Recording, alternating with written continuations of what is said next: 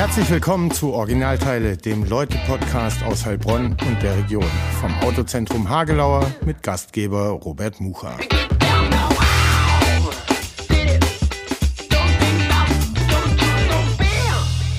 Herzlich willkommen zu Folge 53 vom Originalteile Podcast.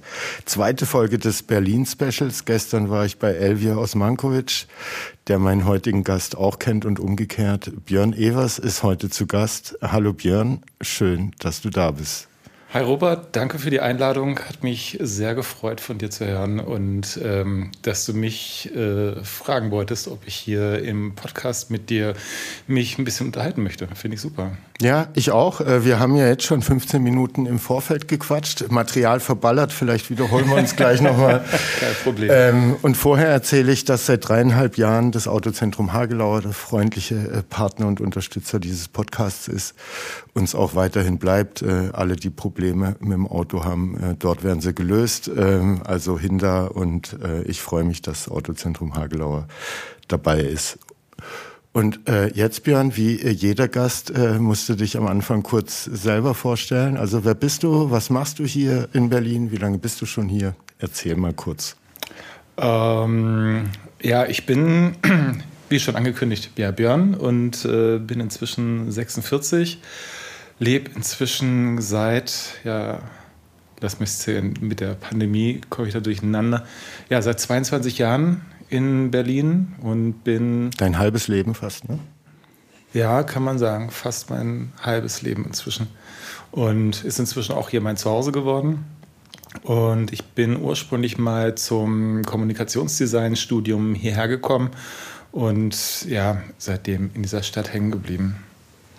Und ähm, du arbeitest als Fotograf, aber auch äh, du hast Animationen noch äh, studiert. Ne? Äh, erzähl mal kurz deinen äh, beruflichen Werdegang, bevor wir äh, dann an die Anfänge deines Lebens und deine Kindheit und Jugend in Heilbronn zu sprechen kommen. Okay. Ähm, aber dass die, die Leute, die äh, vielleicht mit deinem Namen in Heilbronn nichts anfangen können, äh, weil sie jünger sind äh, und du schon weg warst zum Beispiel, äh, kurz einordnen können, äh, was du so machst. Ja, also ähm, ich würde mich auf alle Fälle als, ähm, wie sagen es manche Leute, ähm, ein kreatives Schweizer Taschenmesser bezeichnen. Mhm. Ähm, weil ich glaube, ich so unterschiedliche Positionen in meinem Leben mal ausprobiert habe, um sich irgendwie kreativ auszuleben. Also einen großen Teil hat da auch Heilbronn seine Rolle gespielt mit ähm, Zeichnen und Graffiti und so ein Kram. Ähm, habe dann irgendwann in Epping eine Ausbildung zum Fotografen gemacht, in einem ganz klassischen Fotostudio. Ähm, hatte dann mir so ein bisschen die Möglichkeit erarbeitet, Kommunikationsdesign zu studieren, auch ohne Abitur.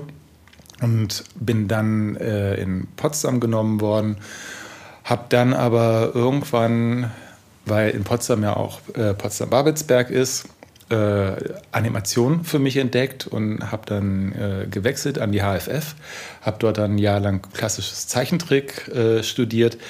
Dann habe ich gemerkt, dass es mir aber doch ein bisschen zu altbacken ist, bin wieder zurück und ähm, habe mein Studium dort beendet im Bereich Fotografie, war dann aber bei einer Filmproduktionsfirma und habe ähm, Special Effects gemacht, bin irgendwann in der Werbung gelandet, bin dann, habe mich selbstständig gemacht, bin dann sowohl äh, als freier Fotograf tätig geworden, aber dann auch als freier Artdirektor und tingle durch verschiedene Werbeagenturen und denke mir visuelle Konzepte für Kampagnen aus. Und ähm, Inzwischen habe ich auch noch die Keramik für mich entdeckt und äh, Töpfer in meiner Freizeit, äh, wildes Zeug zusammen.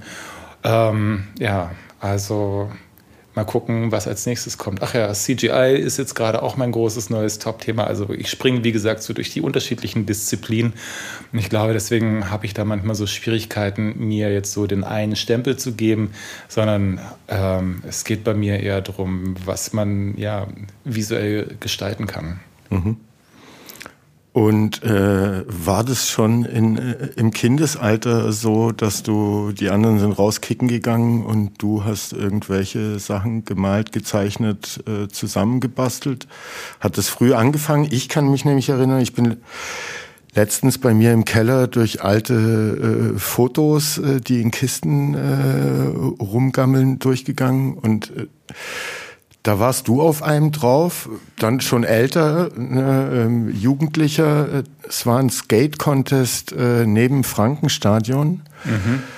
Da waren äh, massive Töne, glaube ich, mhm. auch da. Und du hattest äh, ein Fotoapparat äh, mhm. irgendwie schon um den Hals hängen und in der Hand. Ähm, und äh, ne, man wusste auch, äh, dass du mit der Sprühdose ab und zu durch Heilbronn gelaufen bist. Mhm.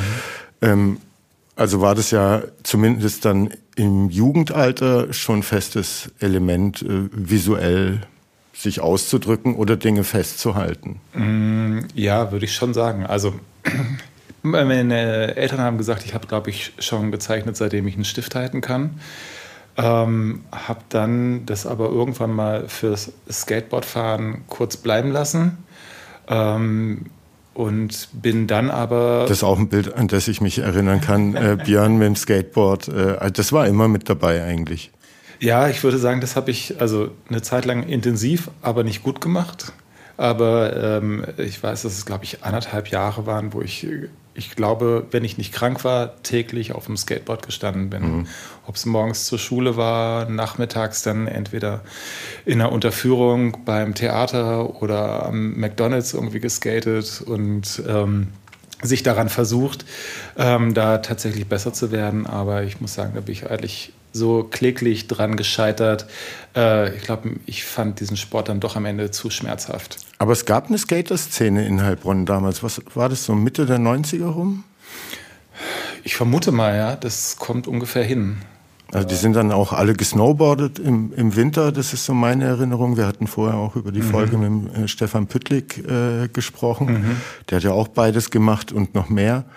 Aber ja, es waren nicht wenige, die irgendwie sich da ausprobiert haben. Es war ja alles noch neu auch, ne?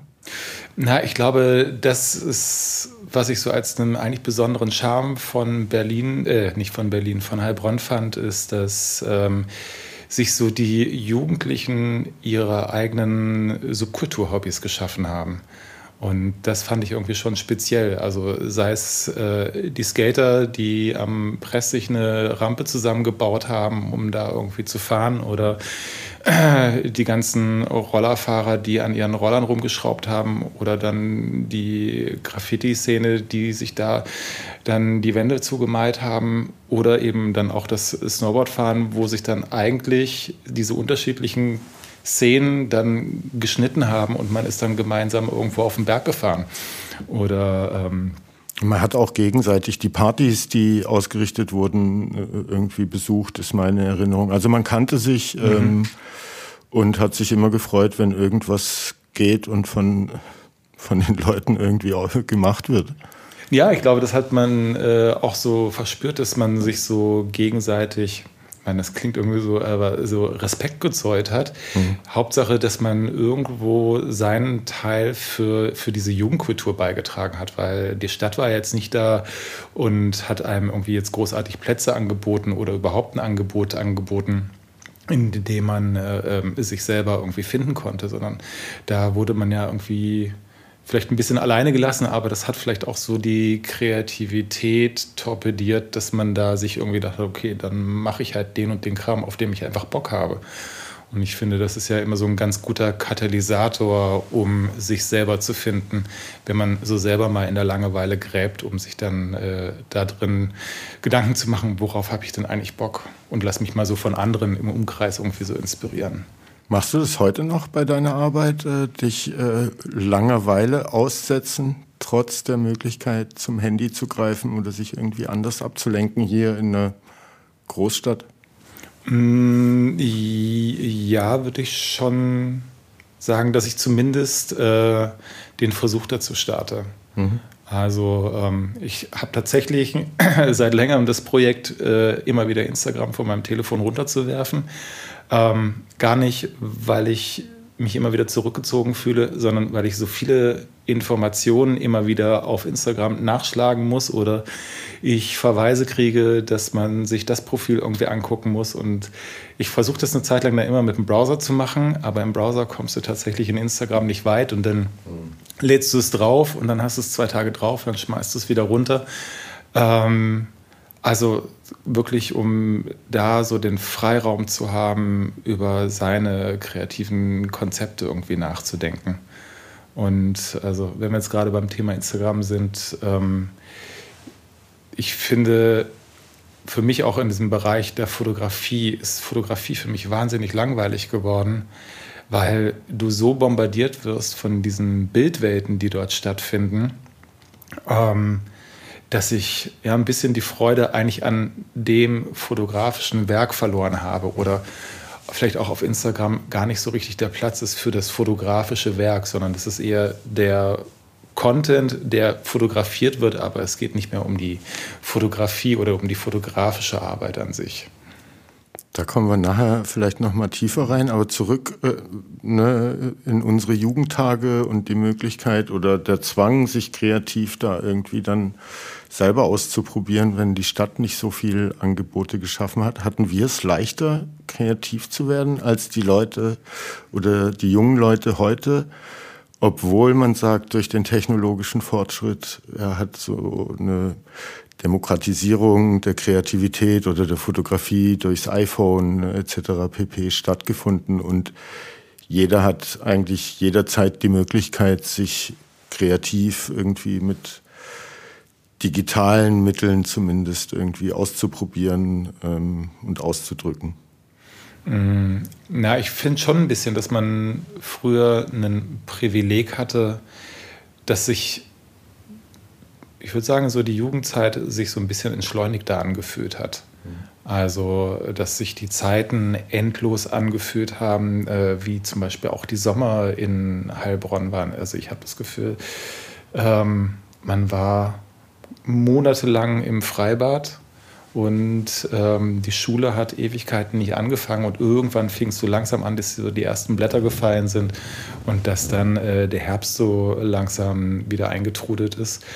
Und ich finde, in der Zeit hatte man wahnsinnig viel Zeit über, ja, sich irgendwie Quatsch auszudenken oder auch ein bisschen inspirieren zu lassen oder mit einer, mit einer Ruhe einfach durchs Leben zu, zu gehen.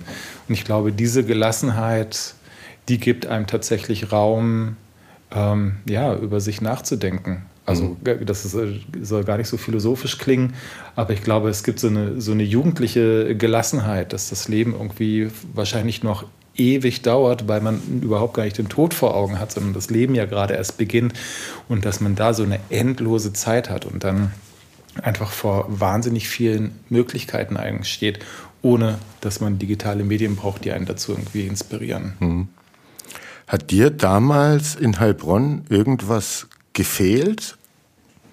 Also was die Stadt angeht, weil wenn ich mich zurückerinnere, ähm, äh, muss ich auch zugeben, so wahnsinnig viele andere Städte habe ich bis zur Zeit nach dem Abitur gar nicht erlebt. Ähm, dachte aber, dass Heilbronn äh, schon ein ziemlich cooler Spot ist mit dem, was da alles ging. Ne? Du hast es angesprochen, es gab unterschiedliche Subkulturen ähm, irgendwie so Sachen wie Hip-Hop und alles, was dazugehört oder elektronische Musik, das Skateboard gab es jetzt auch noch nicht ewig lang. Das kam so ab Mitte der 80er vielleicht nach Deutschland reingeschwappt ähm, und man hat das eben ja alles aufgesaugt und es war neu. Äh, Kabelfernsehen kam dann irgendwann dazu, war natürlich mit MTV auch auch das äh, war irgendwo ne, das Internet von damals oder das iPhone von damals. Also wenn du kein Kabelfernsehen hattest, das weiß ich auch noch, dann warst du das ärmste Schwein in der Klasse, weil du nicht über MTV oder Wrestling oder was auch immer mitreden konntest. Ähm, und mir hat nichts tatsächlich nichts gefehlt in Heilbronn. Ich habe dann erst gemerkt, als ich nach Leipzig zum Studieren gegangen bin, was für smarte Leute es doch sonst noch gibt in der Republik und was man sonst noch alles machen kann. Und ne, wir hatten ja auch kein soziokulturelles Zentrum und all sowas, wenn demonstriert wurde, dann für kürzere Arbeitszeiten. Und in Leipzig sehe ich dann irgendwie jeden zweiten Tag eine politische Demo und da eine Initiative und dort irgendwie einen gemeinnützigen Verein, der für irgendwas eintritt. Ähm, und da ging mir dann nochmal so ein Horizont auf. Aber so bis zum Abi habe ich da nichts groß vermisst. Die Clublandschaft war da, es gab Cafés, irgendwie auch nicht nur eins und ein paar Kneipen, in die man gehen konnte. Coole Leute irgendwie gab's auch. Ähm, gefeiert hat man hart irgendwie, ist meine Erinnerung. Ähm, und hat sich auch so irgendwie vor ja, da waren dann Berliner oder Münchner oder so, und dann haben wir gesagt, wir sind aus Heilbronn und jetzt. so, also keiner hatte wahrscheinlich auch den Vergleich so irgendwie zu den anderen großen Städten und man hat sich selber so genügt.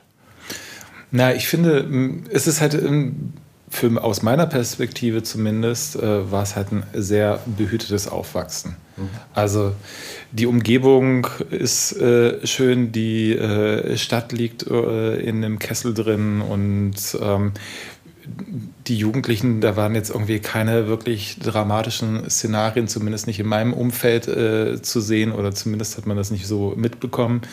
Ähm, und es ist halt dann aber auch so ein bisschen, obwohl es eine Großstadt ist, auch so ein bisschen doch ein Dorf gewesen. Also man hat halt immer wieder Leute getroffen und ich glaube, dieser Party Behütet, auf dem Weinberg. So, ja, ne? genau, richtig. So und ähm, aber man hat trotzdem irgendwie so ein Gefühl von, äh, man ist so äh, beschützt und es ist eigentlich ein schöner Ort, an dem man da aufwächst. Selbst wenn man das damals vielleicht gar nicht so wahrgenommen hat. Also ich habe das nicht so äh, jetzt unbedingt mitgeschnitten, erst im späteren. Wenn man da mal so andere Städte dann sieht, vor allem auch manchmal, wenn man sich Berlin im Winter anguckt, ist das nicht wirklich eine hübsche Stadt. Ähm, und äh, ich glaube, das ist so für den geistigen Horizont eines Jugendlichen die total richtige Größe, um sich zu entfalten. Mhm. Und ähm, dafür war das äh, eine total gute Spielfläche, um sich in unterschiedlichen Disziplinen, ohne einen harten Konkurrenzkampf zu haben, äh, einfach mal auszuprobieren, worauf habe ich denn eigentlich Bock.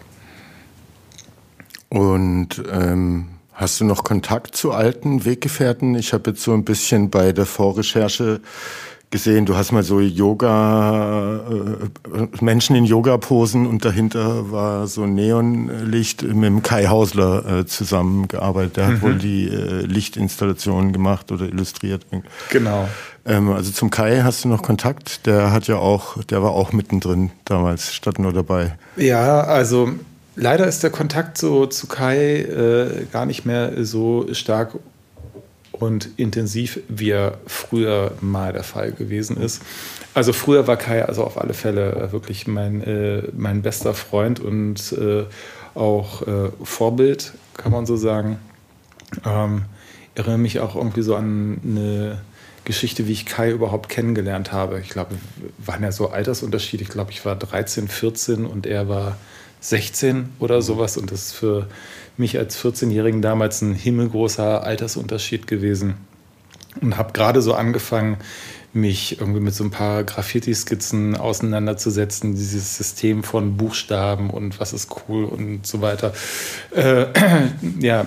Kamst du da über irgendwen dazu oder äh, kam das aus innen heraus, weil du ja, ich glaube, weil ich auch. irgendwie immer gezeichnet habe und ich glaube, ich war dann irgendwann äh, durch, Elefanten und Giraffen zu malen und fand mhm. es dann auf einmal cool, Buchstaben zu versuchen. Und äh, in der Stadt gab es ja dann tatsächlich auch ein paar schöne plakative Beispiele, wenn man da so an alte Werke von der Top Secret Force und so weiter sich zurückerinnern kann. Und naja, und dann gab es halt irgendwie so ein paar Gesichter, die man so dieser Graffiti-Szene zugeordnet hatte.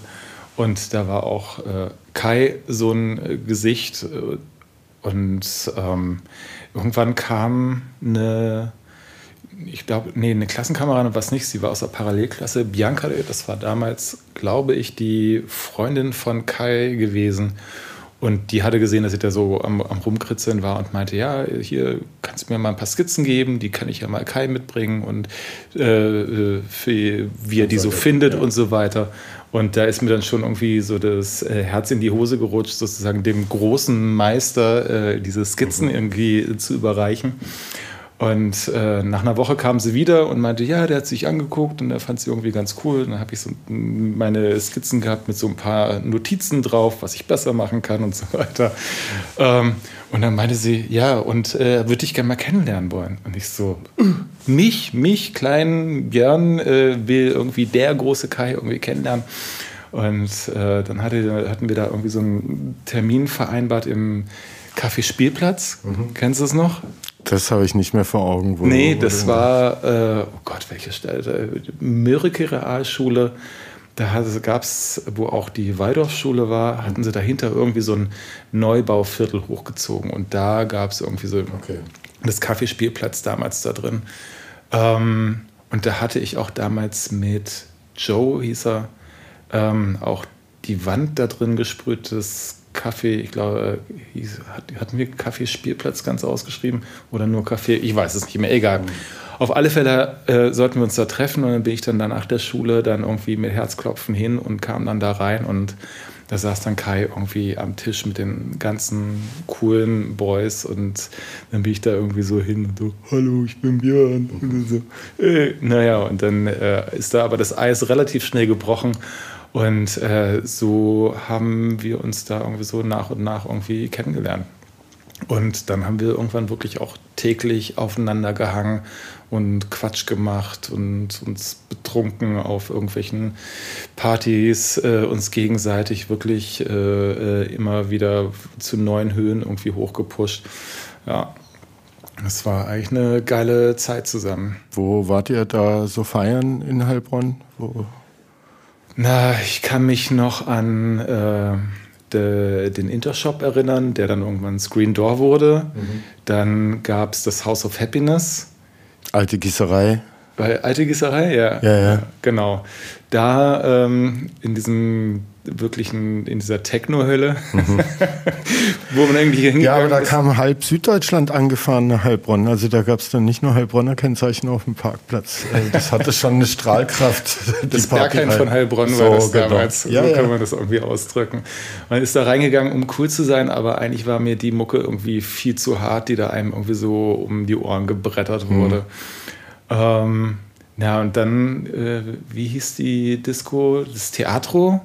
Ja, das dann später auch noch zehn andere Namen ja, hatte. The Freak und wie auch immer. Jacke wie Hose. Ja, ja, und Hose, geil. Mega. Naja, und dann gab es natürlich dann ähm, auch viele, viele Partys, die dann auf dem Gaffenberg stattgefunden haben oder im Wald stattgefunden oder bei irgendjemand zu Hause, wo die Wohnung irgendwie eingerissen wurde. Ähm, dann gab es die ganzen All-Nighter von den Scooterfahrern, wo man dann auch irgendwie immer hin ist. Also ich glaube, es gab genug zu tun. Es gab genug zu tun, äh, um wieder auszunüchtern. Und hast du noch irgendwo Fotos von damals? Also ich habe dich ja mit Fotoapparat in Erinnerung. Du wirst welche gemacht haben. Ich habe stapelweise Bilder noch zu Hause.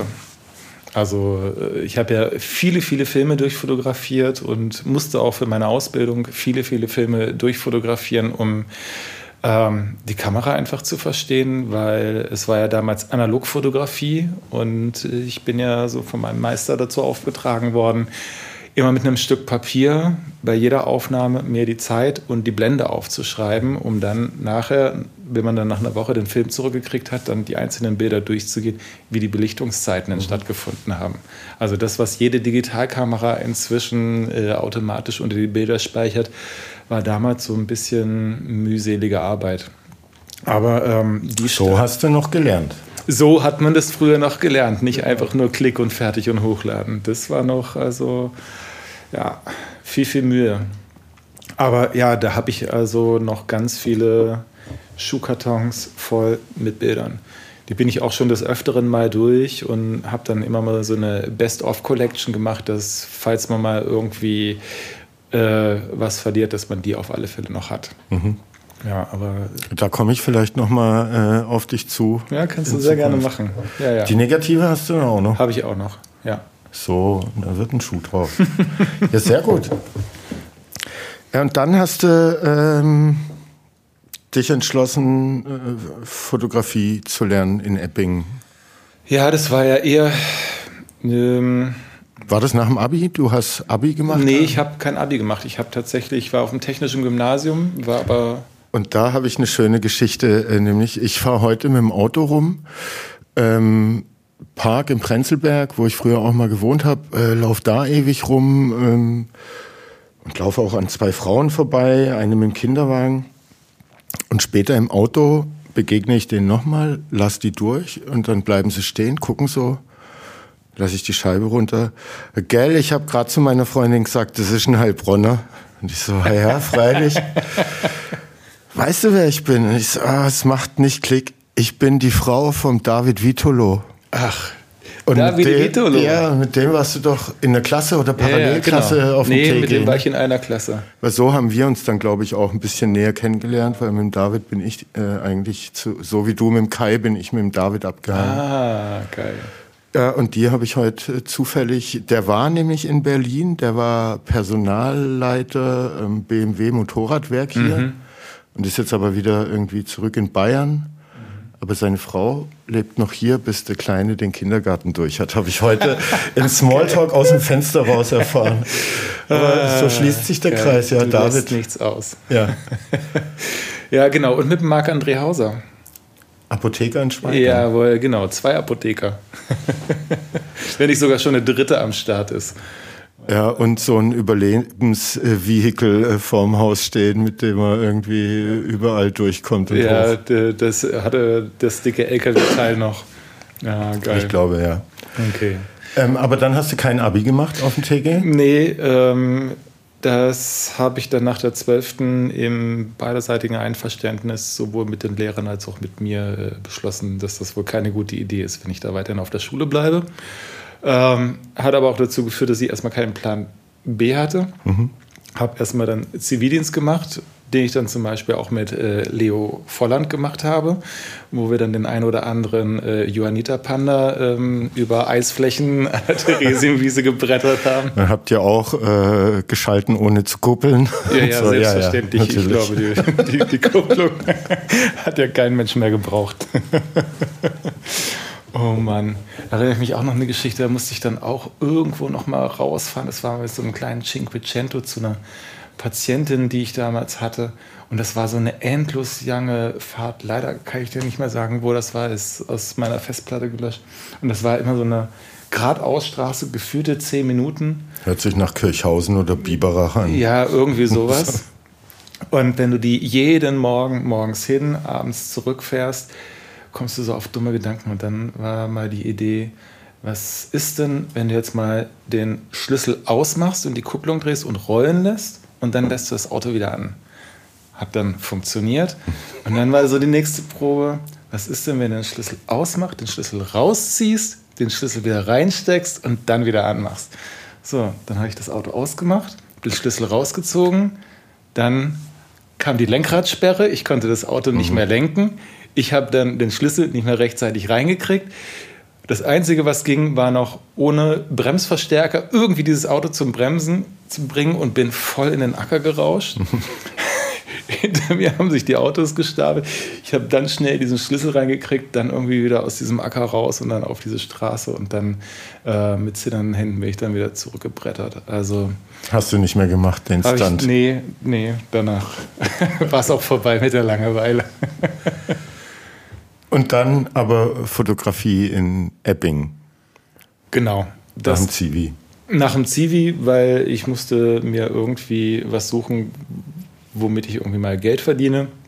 Und Also Grafikdesign hast du da noch nicht gedacht gehabt? Überhaupt gar nicht. Also ich habe ja mitgekriegt, wie die anderen also äh, zum Studium Heilbronn verlassen haben. Ähm, Studium kam für mich nicht in Frage aufgrund meiner Abkürzung, die ich da genommen habe. Ähm, und dann habe ich gedacht, genau, ich habe mir damals zum Geburtstag zwei, zwei Wünsche äh, in den Kopf gesetzt. Entweder ich kriege eine Playstation oder ich kriege eine Spiegelreflexkamera.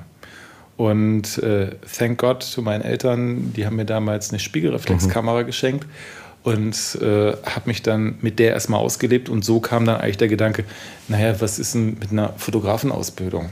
Macht ja irgendwie Spaß. Und dann habe ich im Umland lauter Fotografen angeschrieben und ähm, Gab es auch noch kein Stepstone und so weiter und so fort? Null, mit gar nicht. Telefonbuchrecherche? ja? Telefonbuch durchgeblättert oder ich glaube das Branchenbuch und dann hat man äh, 16 Adressen gehabt und die hat man dann auf die Briefköpfe gepackt, das Zeug rausgefeuert und habe eine Absage nach der nächsten bekommen und tatsächlich bei äh, Thomas Imaging, Thomas Wächter in Epping, ähm, der hat gesagt, ja, finde ich interessant, komm auch mal vorbei.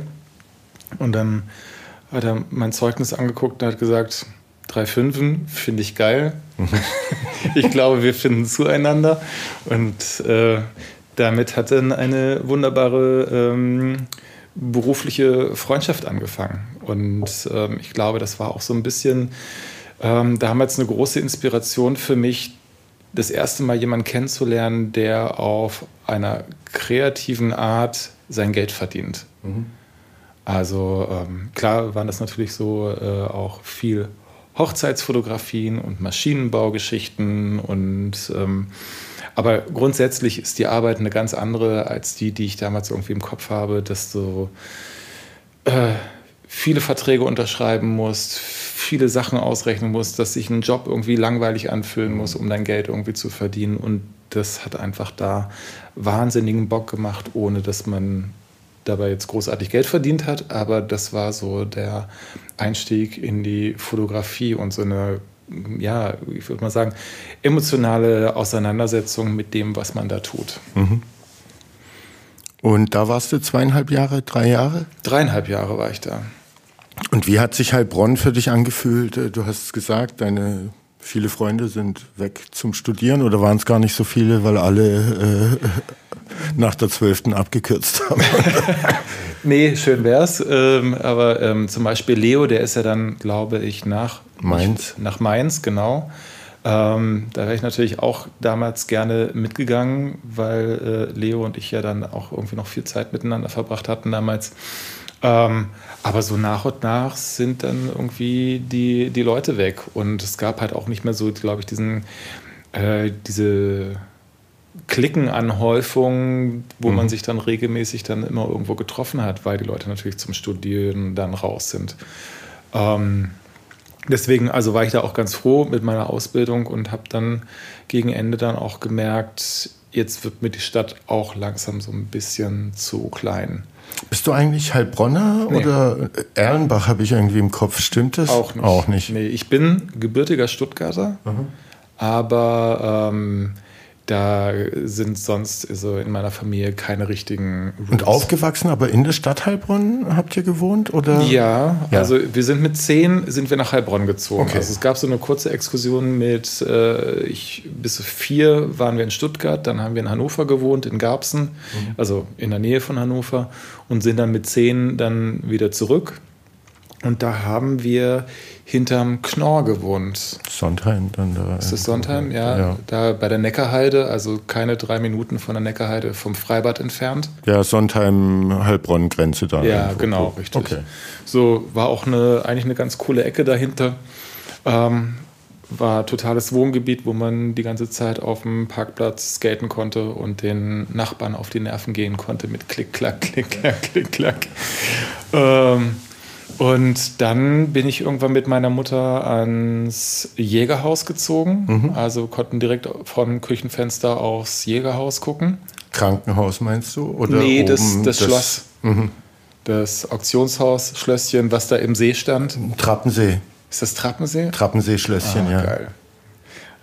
Alles. Jägerhaus ist dann weiter oben im Wald, äh, ah, die, diese okay. Waldschenke da, äh, nachdem er den Weinberg Den Berg hoch, da, genau. genau wo ich auch des Öfteren mit dem Skateboard runtergebrettert wow. bin. Ja, aber da hat es mich auch das eine oder andere ja, Mal gelegt. ja, nee, genau. Da hatte ich dann irgendwann noch gewohnt und dann bin ich aber, ja, 2000, 2001 dann zum Studium erst nach Potsdam gezogen, zwei Jahre, und dann von dort aus dann nach Berlin. Und wie kam es dazu, dass du doch studieren konntest, äh, dann so ein Stipendium bekommen, äh, weil es künstlerisch so wertvoll war, was du eingereicht hast? Mm. Oder Fotografie hast du in Potsdam angefangen äh, zu nee, studieren? Nee, das war eigentlich Kommunikationsdesign. Kommunikationsdesign. Genau. Okay. Und ähm, ja, die hatten tatsächlich, glaube ich, meine, meine Mappe ganz gut gefunden.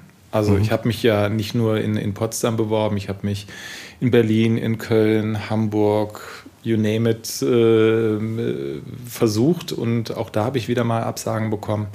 Und in Potsdam war es interessant vom Aufnahmeverfahren, weil es nicht nur eine große Mappe war, sondern äh, sie eine Aufgabe gestellt hatten. Mhm. Und ähm, dazu musstest du dir dann was ausdenken und dann war es egal, ob du das fotografisch, illustrativ oder mhm. wie auch immer löst.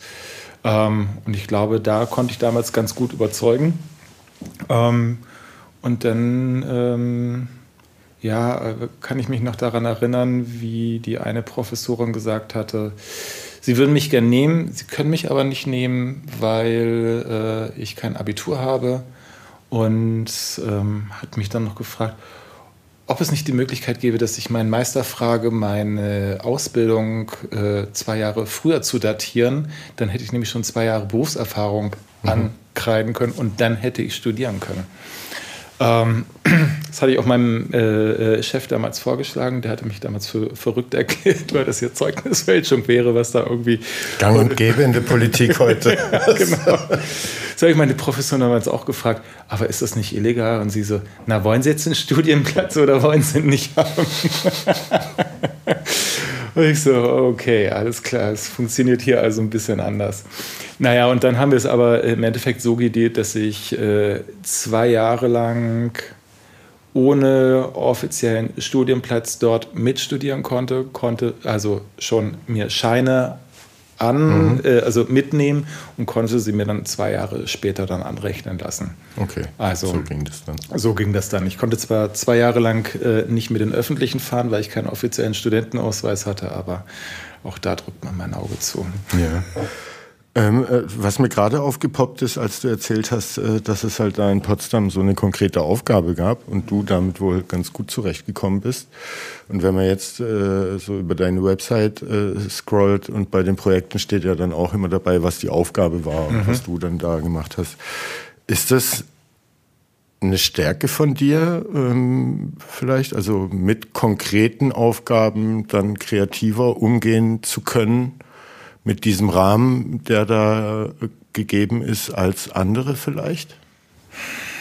Ja, das, mm, das weiß ich nicht. Ich glaube, es ist natürlich immer ganz praktisch, ähm, wenn man eine Aufgabenstellung hat, weil wenn alles möglich ist, ist es ja eigentlich immer der größte Killer, weil man überhaupt gar nicht weiß, wo man anfangen soll. Aber sobald man einen festgesteckten Rahmen hat, weiß man, äh, in wo, wie weit man sich bewegen kann oder wo es interessant ist, auch diesen Rahmen dann wieder zu übersteigen, mhm. um dann tatsächlich was Neues zu finden. Ähm, ja, ich glaube, da gibt es äh, unterschiedliche Herangehensweisen. Also ähm, ich mag es aber auch, einfach mal komplett ohne Plan an irgendwas ranzugehen und Sachen auszuprobieren. Und aber das sind dann eher eigene Ideen oder Projekte. Ja ja, ja, ja, ja, genau. Ja. Ähm, und als du da in äh, Potsdam äh, mit äh, studieren durftest, hat dein Leben trotzdem eher hier in Berlin stattgefunden? Oder weil du noch kein Studententicket hattest äh, und es zu teuer war, dann in, in Potsdam und so hast du, was weiß ich, da die äh, Filmstudios oder die Filmhochschule und so weiter kennenle besser ne, kennenlernen können. Nee, ich glaube, es war tatsächlich, ich muss schon sagen, ich habe mein Studium schon echt geliebt und ich habe viel, viel Zeit. Oder war es cool, weil Potsdam ja ähnliche Größe hat wie Heilbronn ja, vielleicht genau. noch nicht Im, so ja, viel Stadt ist, wie es Berlin ist. Ja, ja, genau. Ich glaube, das hat auch so den Übergang so äh, einfacher gemacht, hier Fuß zu fassen. Nee, aber ich muss schon sagen, also das Studium ist eines der geilsten Sachen, die mir je passieren konnten, weil ähm, du auch da wieder Aufgabenstellungen bekommen hast, die du lösen musstest und die interessante Herausforderungen waren. Du konntest dir äh, dich mit den Professoren über verschiedene Themen, sei es über Farbtheorie, über äh, Bildaufbauten und so weiter, äh, auseinandersetzen. Ähm, du bist hier regelmäßig mit denen ins Museum gegangen und äh, dir wurde viel über die Historie von Kunst und Design erzählt. Und das habe ich einfach aufgezogen wie ein, wie ein Schwamm. Dann hast und das bringt dir heute auch noch was, diese Total. Theorie sozusagen? Ja, klar. Also äh, ich glaube, es ist einfach die, die, die Spiel, auch da die, wieder die spielerische Auseinandersetzung mit dem, was dann irgendwann vielleicht mal ernst wird, mhm. das äh, mir viel gebracht hat. Und auch immer, dass es in dem Studiengang eher künstlerisch angehaucht war, was wir dort gemacht haben und weniger, dass es jetzt sehr anwendungsbezogen mhm. gewesen ist. Kann man auch als Kritik sehen, weil auch viele rausspaziert sind und eigentlich das Gefühl haben, sie haben gar nichts gelernt. Ähm, aber ich fand das so nach der Ausbildung total befreiend. Du hattest das Gefühl nicht, dass du nichts gelernt hast da? Nee, ich habe da ganz viel, also ich glaube am meisten eben mit der Auseinandersetzung mit mir selber wieder mhm. äh, viel gelernt, was ich will und was ich nicht will. Und ähm, das war eine riesengroße kreative Spielwiese. Und wie kam dann so der Fable fürs Bewegtbild, die Animation? Mhm, Kamen zu der Zeit die ersten Pixar-Filme raus oder sowas und das hat dich geflasht? Oder warst du schon immer Comic-Fan? Nee. Das hat eigentlich mit einem, äh, mit einem Kurs stattgefunden. Es gab einen Motion Graphics Kurs bei Klaus Dufke, hieß er. Ähm, und der hatte ähm, ja, After Effects beigebracht. Und da ging es dann viel um typografische Animation. Und ähm, er hat dann immer so zum Anfang der Stunde hat er so ein paar Underground-Animationsgeschichten mitgebracht, die er uns so als Inspiration vorgespielt hat, die wir dann auch erstmal theoretisiert haben, was wir daran gut finden, was nicht. Mhm. Dann äh, gab es Kurzfilm-Festivals äh, in Berlin, wo er darauf hingewiesen hat, dass die ganz geil wären, sich die anzugucken. Und da habe ich dann meine Liebe für After Effects entdecken können und mhm. fand es super. Und dann gingen auch schon ein paar erste äh, 3D-Geschichten bei mir los. Und diese ganze Bewegtbildwelt hat mich dann nicht mehr losgelassen. Ähm, bis mir dann irgendeiner gesagt hat, ja, weißt du, dass man hier an der Filmhochschule auch Animation studieren kann. Ich so, okay. Ähm, hab mir dann die gab auch damals noch kein Internet, wo man das hätte selber rausfinden nee, können. Nee, also es, es, gab, werden. es gab zwar Internet, aber man hat das Internet einfach damals noch nicht so genutzt, wie man das äh, mhm. äh, heute tatsächlich nutzt. Ähm, und bin dann irgendwie ins Auto gestiegen, habe mir diese riesengroße Filmhochschule dort angeguckt. Die haben da irgendwie echt so einen Monster-Glas-Stahlpalast dahin gebaut. Und äh, dachte, ja, probierst du das mal. Und äh, das waren damals fürs komplette Studienjahr haben die zehn Leute angenommen. Da hast ähm, du immer noch in, äh, in, Potsdam gelebt. Da habe ich in Potsdam mhm. gewohnt, genau. Ähm, und äh, hatte dann meine Bewegtbildarbeiten dorthin geschickt. Dann wurde ich dann auch eingeladen und dort wurde man dann das komplette Wochenende auf Herz und Nieren geprüft. Das war dann Aktzeichnen, räumliches Zeichnen. Bootcamp. Bootcamp auf alle Fälle. Dann sollte man kleine Zeichentrickanimationen am Leuchttisch machen. Äh, dann sollte man Geschichten schreiben. Dann äh, gab es noch ein persönliches Interview. Also ist man, also nach äh, zwei Tagen ist man dann da raus und ähm, dann habe ich die anderen gesehen, also die wirklich äh, gezeichnet haben, wie als wären sie von Pixar schon oder mhm. von eher von Disney gekommen. Äh, und dann dachte ich, okay, das war's dann. Aber tatsächlich drei Wochen später haben die sich gemeldet und haben gesagt, ja, sie würden mich gerne an der Schule haben. Und, ähm, Warum konnte man dich noch am meisten schleifen und formen und die anderen waren schon zu Disney-artig?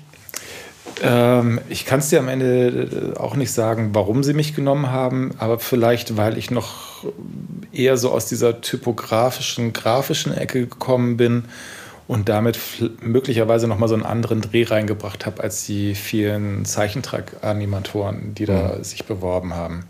Dass das der Punkt gewesen ist, aber das ist eher so Guesswork. Mhm. Ja.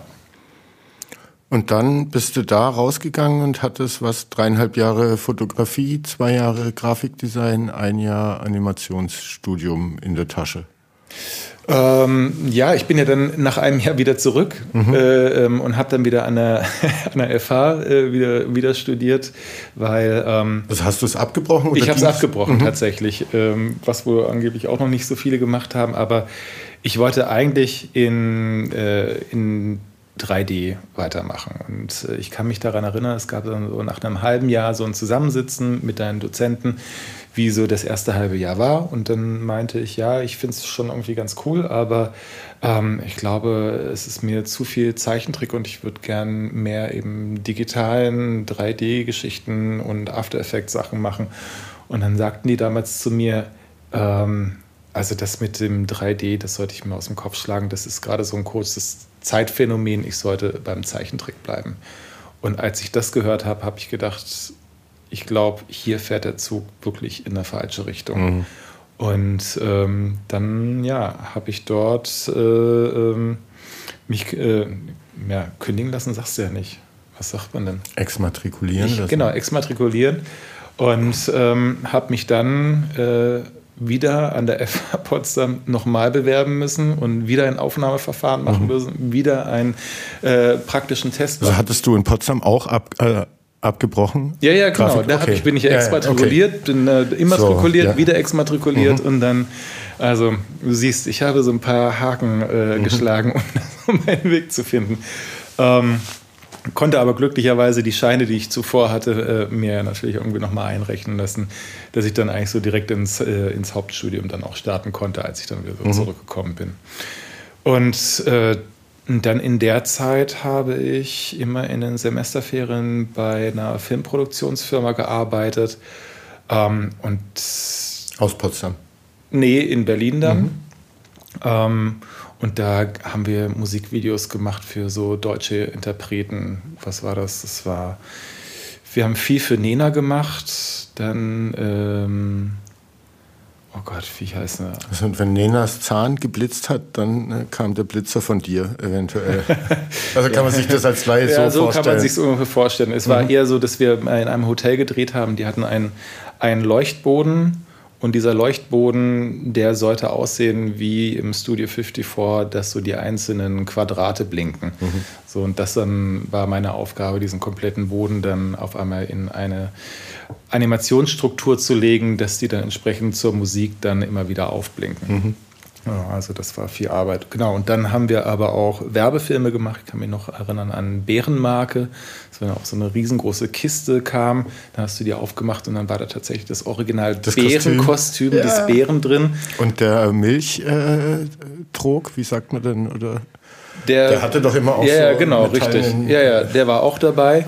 Und das Lustige war, dass auf der, auf der äh, Kiste von dem, dem Bären äh, das Logo von ähm, Jim Henson drauf war. Mhm. Also der Bär muss wahrscheinlich von Jim Henson produziert worden sein, der da eigentlich immer so durch die Werbewelten spaziert ist. Genau, mit dem, solche Sachen haben wir dann gedreht. Dann bin ich dann aber auch dadurch dann immer weiter nach äh, Berlin rübergeruckt. Mhm.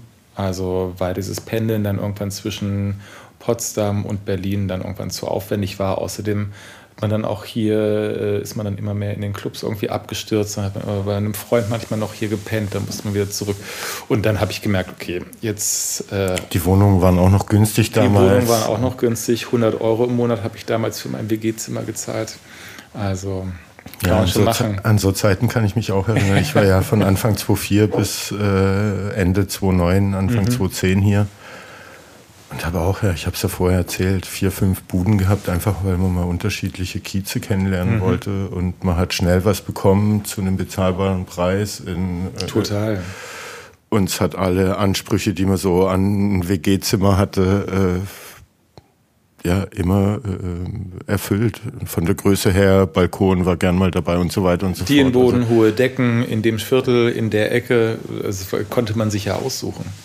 Wie lange wohnst du jetzt in deiner Wohnung? Also ich weiß, als ich damals noch in Berlin war, ähm, du hast doch so ein Feuerwehrfort, oder? Mm, das ist, oder hattest du mal einen? Ich hatte einen äh, alten Ford Transit. Ja, genau. So, und der ist mir dann irgendwann wirklich unterm Arsch weggerostet, dass ich den noch für, glaube ich, 700 Euro an einen Liebhaber verklopfen konnte. Und jetzt habe ich einen Mowak, eigentlich einen Dodge Van. Aber damals stand äh, der Ford Transit schon in der Wiener Straße und äh, jetzt hattest du mir geschrieben, äh, ich wohne Wiener Straße, also du wohnst schon ziemlich lang da, gehe ich von aus, mhm. wo du gerade bist. 14 Jahre. Ist deine Miete dann auch noch halbwegs erträglich? Oder? Ich würde sagen, ich habe inzwischen das, was äh, Leute als einen alten Mietvertrag bezeichnen. Mhm. Ja. Und da wirst du neidisch angeschaut, wenn du davon erzählst. Ja. ja. Ja, ich habe es ja vorher auch erzählt. Äh, ein Bekannter von mir hat erzählt, äh, auch hier aus Berlin, seine Mitarbeiterin sucht jetzt seit anderthalb Jahren eine Wohnung, will mit ihrem Freund zusammenziehen, ist bereit, innerhalb des Rings überall hinzuziehen und findet trotzdem nichts. Ähm, Gibt es das öfter gerade in der Stadt? Bekommt man das öfter mit, dass da Leute so verzweifelt sind? Ne? Manchmal, also von Heilbronn aus siehst du manchmal Medienberichte und dann mhm. sind da so hunderte von Meter lange äh, Schlangen äh, zu Wohnungsbesichtigungen. Ist das Standard oder ist es dann so ein bisschen inszeniert fürs gute Kamerabild? Mm, ich glaube tatsächlich beides. Also ich, man kriegt schon mit, es gibt eine Wohnungsnot in mhm. der Stadt und dass einfach wahnsinnig viele Leute nach Berlin kommen. Und es werden auch viele, viele Wohnungen in der Stadt gebaut. Also wenn man es auch gerade hinterm Hauptbahnhof guckt, Heidestraße, wie da die Gebäude hochgezogen werden, wie nichts Gutes. Also das ist irre. Trotzdem kommt die Stadt nicht hinterher. Ähm, zusätzlich wurde viel in der Stadt mit Mieten spekuliert. Ähm, es wurden viele Wohnungen verkauft und in Eigentum verwandelt. Dann gab es eine Zeit lang die Airbnb-Geschichte, die sie jetzt irgendwie eingedämpft haben. Ähm, aber ähm, es ist schon so, dass inzwischen ein großer Markt da ist hm. ähm, und dass Berlin so ein bisschen aus seinem Schneewittchenschlaf erwacht ist und auch international einfach äh, wahnsinnig viele Leute hierher kommen. Weil, äh, wenn man sich das mal im Vergleich zu anderen Städten anguckt, ist es ja immer noch bezahlbar. Mhm. Ähm, die Stadt ist wahnsinnig liberal für deinen Lifestyle, den du leben musst, äh, leben willst. Ähm, wir hatten es vorher von Berlin früher und heute, das hat sich nicht geändert. Also du wirst immer noch in Ruhe gelassen, äh, wie früher. Ja. kannst tun und lassen, was du willst. Total. Also es ist auch da nach wie vor also eine, eine, eine Spielwiese für jeden, der hier spielen will. Mhm. Ähm, ich finde auch, die, die Polizei ist ein wirklich angenehmes Völkchen, die die Leute mit, äh, mit Augenmaß, Maßregeln äh, und nicht, weil sie eine Staatsgewalt sind, wie man das aus manchen anderen mhm. Ecken kennt. Ähm, also man kann hier schon wirklich gut miteinander leben. Mhm. Es ist einfach ein wahnsinnig hoher Kontrast zwischen den Kulturen, aber selbst die leben friedlich miteinander. Mhm. Und ähm, ja, das Einzige, was halt wirklich schade ist, ist inzwischen, dass die Mieten dann äh, schon hochgehen. Also ich würde jetzt manchmal schon sagen, ich würde gerne mal wieder eine andere Wohnung ziehen, um einfach mal wieder einen anderen Stadtteil so zu entdecken. Aber wie gesagt, bei den Mietpreisen würde ich jetzt umziehen, würde ich mehr zahlen für weniger Quadratmeter. Mhm. Und da bleibt man natürlich dann, dann sitzen. Ja. Eben. äh, aber dann bist du nach Berlin gezogen in eine sehr bezahlbare Wohnung damals äh, und hast weiter für diese Filmproduktion gearbeitet oder? Genau, für die habe ich immer mal wieder gearbeitet. Also Warst du dann Freelancer oder mm, nee. du hast nur 100 Euro Miete bezahlt und musstest nicht viel Geld verdienen und konntest auch viel nicht arbeiten, sagen wir mal, und die Stadt irgendwie genießen? Mm, naja, das, das konnte man ja äh, sowieso. Ähm, ich habe erst in Friedrichshain in einer WG gewohnt, in einer Fünfer-WG mit, äh, ja, wie schon gesagt, für diese besagten 100 Euro, das muss ich auch ehrlicherweise sagen, war mit Ofenheizung. Mhm. Das heißt also, im Winter ist man in meinen Keller gegangen und hat das Holz hochgeholt und dann sein Zimmer damit geheizt, was aber auch ein, für die Zeit einen ganz interessanten Charme hatte. Vor allem, weil das viele so im Freundeskreis gemacht haben. Ähm, dann bin ich dann irgendwann nach Mitte in die alte Schönhauser gezogen mit einer Kommilitonin und habe da dann äh, aber auch schon den nach, nach einem Job gesucht. Also nicht wirklich, äh, aber um meine Eltern so ein bisschen zu beruhigen, weil eigentlich wollte ich mich immer selbstständig machen. Ähm, das hatte, war immer dein Plan. Ja, ich glaube, das war schon so auch die Inspiration von meinem Ausbilder damals. Mhm. Der hat sich auch sehr, sehr früh selbstständig gemacht und das. Der in Epping. Der in Epping, genau. Das hat mich damals schon äh, beeindruckt. Ich glaube, der hat sich mit 22, 24 oder sowas äh, darauf eingestellt. Ähm, und ja, ich hatte den einen oder anderen Animationsjob, kam dann auch ein größerer Job für den Axel Springer Verlag dann mal rein. Ähm, und der hatte damals, weil man noch nichts gebraucht hat, dann auch mir ein gutes halbes Jahr ähm, dann zu leben gegeben. Ähm, und dann habe ich mich aber mal bei der einen oder anderen Werbeagentur mal so vorgestellt und dachte, wenn ich dann Absagen kriege, dann kann ich meinen Eltern sagen, ich habe es wenigstens probiert. Mhm. Ähm, führte aber dann dazu, dass äh, sich dann Scholz Friends aus Berlin bei mir gemeldet hat und meine Arbeiten gut fanden. Dann bin ich da zum Vorstellungsgespräch hin. Ich fand die Leute toll, ähm, weil die irgendwie so ein, eigentlich gleich so ein ähnliches Mindset hatten wie ich. Ähm, und dachte, ja, ein Jahr kann man das ja mal probieren. Mhm. Und dann habe ich das ein Jahr probiert. Dann ist meine äh, äh, damalige Freundin äh, Julia schwanger geworden mit meinem Sohn oder mit unserem Sohn. Ähm, dann habe ich gedacht, jetzt zu kündigen ist vielleicht auch eine blöde Idee. Jetzt mhm. bringst du erstmal den Jungen mit auf die Welt. Und dann war der da und dann habe ich gedacht, das ist jetzt, jetzt auch noch ein bisschen blöd, sich jetzt selbstständig zu machen. Ähm, und dann hat es noch ein Jahr gedauert, bis ich meine Elternzeit am Ende genommen hatte. Und dann sind wir in der Zeit nach Thailand gefahren zusammen, ähm, weil wir so unsere Elternzeiten irgendwie zurechtgemodet hatten. Und irgendwie in dieser Auszeit habe ich dann gedacht, okay, was war das eigentlich für ein Tunnel, in dem ich so diese letzten drei Jahre da war? Und dann habe ich beschlossen, okay, ich glaube, ich muss mich selbstständig machen. Wie äh, war die Agenturzeit für dich? Äh, ich hatte es vorher erzählt, gestern hatte ich Elvier mhm. äh, getroffen. Ähm, der war lange beim Goldenen Hirschen. Mhm und hatte eben auch erzählt, äh, gute Zeit, Leute, ähnlich wie du, selbes Mindset, man hat zusammen gelitten und gefeiert. Und das war ein Deal, der für ihn in Ordnung war, bis äh, seine Frau schwanger war und er dann gemerkt hat, jetzt ist der Deal nicht mehr so in Ordnung mhm. ähm, und hat sich dann selbstständig gemacht. Äh, also ja, interessant. Klingt so wie bei mir. Mhm. Nein, also ich fand ähm, die Zeit einmal damals super. Ich meine, du kommst aus dem, aus dem Studium raus, äh, liegst deinen Eltern nicht mehr äh, auf der Tasche verdienst dein eigenes Geld, was damals eigentlich auch gar nicht so viel war, aber trotzdem hast du, äh, hat man das Gefühl gehabt, ich habe noch nie so viel Geld pro Monat auf dem Konto gehabt.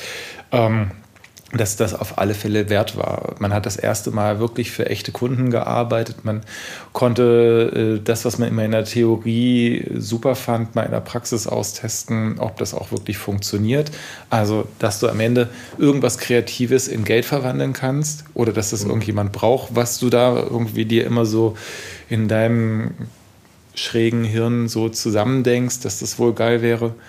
Ähm, ja, dafür war das, glaube ich, mal so eine ganz gute Schule. Und ich muss auch sagen, für meine Selbstständigkeit später war das das perfekte Sprungbrett, weil du einfach Kontakte knüpfst. Netzwerk. Ja. Das Netzwerk ist einfach das A und O. Also ich glaube, hätte ich mich damals direkt nach dem Studium selbstständig gemacht, dann wäre ich ganz schön verhungert. Mhm. Also das war zwar ein Glücksfall, dass man den einen oder anderen Job gehabt hat, aber ich glaube nicht, dass das so gut gelaufen wäre. Und da hast du dir halt deinen ersten kleinen Mininamen gemacht. Und als man sich dann selbstständig gemacht hat, und das ist das Schöne in dem Sinne in der Werbebranche, dass halt keiner zwei, drei Jahre länger in einer Agentur bleibt und dann geht der eine dahin, der andere dahin, kann sich aber noch erinnern, dass er mit dir noch vor einem halben Jahr irgendwie an dem Projekt irgendwie super zusammengearbeitet hat und ach, der ist ja jetzt selbstständig, dann rufen wir den doch mal an. Dann sitzt du dann ein paar Monate in der Agentur, da lernst du wieder neue Leute kennen, die spreuen sich auch wieder und so baut sich halt so nach und nach das Netzwerk auf. Und hattest du schon immer oder warst du schon immer markenaffin, eine Affinität zu Marken? Äh, ne, wenn du dich bei Werbeagenturen äh, bewirbst, äh, es hätten ja auch, was weiß ich, ja, Filmproduktionsfirmen oder Verlage oder was, was auch immer. Also es gab bestimmt auch andere Branchen, äh, wo das, was du kannst, irgendwie gebraucht worden wäre. Das hatte ich mich gefragt, ob du, ne, weil wenn man jetzt mhm. schaut, für, du, du arbeitest für große Marken, hast für viele Marken gearbeitet, so, dann denkt man ja, da ist eine Affinität zu Marken, ist schon da. Ja, ich, ich glaube gar nicht, es sind, dass es so sehr die, die Marken sind. Ich glaube, es ist eher ähm, das kreative Spielfeld, mhm. das dir da gegeben wird oder dass es ein gewisses Budget gibt, womit man dann auch Ideen anständig umsetzen kann. Mhm. Und ähm, also ich glaube, wenn man ein idealistischeres Herz hätte, was ich nicht habe, äh, dann wäre ich wahrscheinlich irgendwo im Kulturverein gelandet und hätte dann für das kleine Theater um die Ecke, was wahnsinnig gute Sachen auf die Bühne bringt, dann die Plakate oder sowas gestaltet oder für das eine kleine Label, was dann da ist. Aber ich glaube, daran habe ich mich schon im Studium und auch schon vorm Studium so dran abgearbeitet, dass ich das irgendwie nicht so richtig da war das Interesse nicht, so nicht spannend fand. Mhm. Und ähm, wie gesagt, dieses eine Jahr reinschnuppern damals bei Scholz, das hat mir schon mal so die Augen geöffnet, was Budgets umsetzen kann und dass es auch irgendwo Spaß macht. Mhm. Welche Marke das am Ende des Tages ist, ist mir dann eigentlich auch Wurst. Und ähm, das, was eigentlich eigentlich auch jeder Werber von sagt, ist, äh, dass er eigentlich kein Werber ist. Mhm. Dass er da nur zufällig reingeraten ist. Und ähm, man, man stolpert da irgendwie rein und merkt so, das ist ja, wie man, glaube ich, so kreativ arbeiten möchte. Mhm. Und äh, die Filmbranche, ähm, die ist mir zu anstrengend gewesen. Das habe ich ja in dieser Produktion damals äh, mitbekommen, dass einfach diese 14 Stunden Drehtage am Set irgendwie rumhängen. Ähm, das ist die erste halbe Stunde spannend und danach drückst du dich am Catering-Tisch rum und, und wirst dick. Und wirst dick und äh, bist die ganze Zeit im Dunkeln und dann muss wieder alles irgendwie wahnsinnig hektisch werden. Dann geht es in die Overtime. dann dachte ich so, nee, das habe ich jetzt ab und zu, wenn man dann irgendwie auf Produktion geht, mal. Mhm. Und dann kann man aber auch irgendwann dem Ganzen wieder so den, den Rücken drehen und gut. Deswegen wäre das jetzt auch nicht so der Weg gewesen. Mhm. Und äh, hast du bei Scholz Friends auch schon in deinen drei, vier Disziplinen irgendwie rumgefuhrwerkt oder wurdest du da erstmal in irgendeinem Department geparkt und das war dir zu wenig Spielwiese und du hast gesagt, ich kann auch fotografieren? Ähm.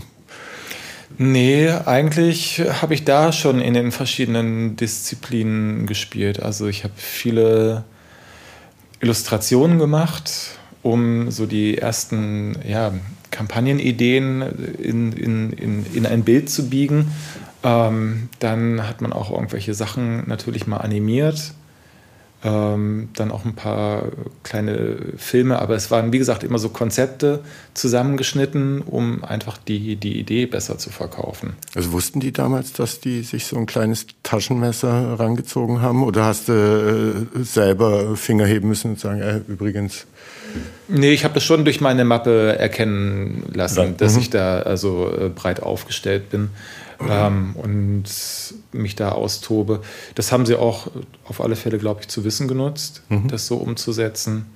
Ähm, und bin auch dann tatsächlich, nachdem ich mich selbstständig gemacht habe, auch für die Kampagnen auch wieder gebucht worden, um die auch wieder zu fotografieren. Mhm.